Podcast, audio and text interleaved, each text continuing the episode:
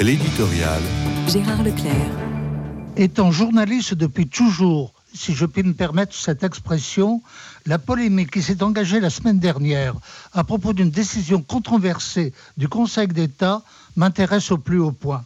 Elle me rappelle un souvenir personnel. En 1981, la direction du quotidien de Paris m'avait demandé de préparer un dossier à l'occasion du centenaire de la loi sur la liberté de la presse daté du 29 juillet 1881.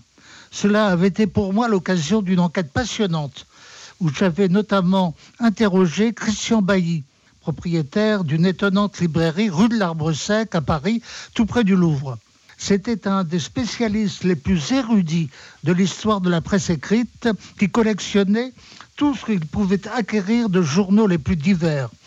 Il y en avait des dizaines de milliers entreposés dans un local dont il disposait en banlieue.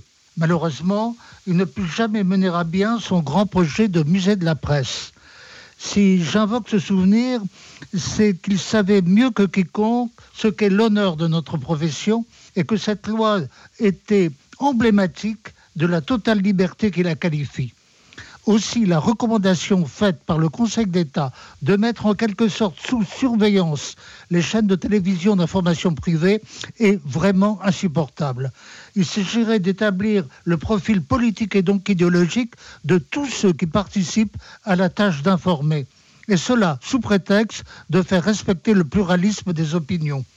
À l'origine, c'est la chaîne d'information CNews qui était visée parce que son orientation était insupportable à l'organisme Reporters sans frontières. Mais même les adversaires de CNews s'aperçoivent du danger qui plane sur eux, car c'est toute la profession qui serait mise en fiche ce qui supposerait d'ailleurs un lourd appareil de surveillance inquisitoriale. Il faut donc espérer que le bon sens reprendra le dessus et que le Conseil d'État reverra sa copie.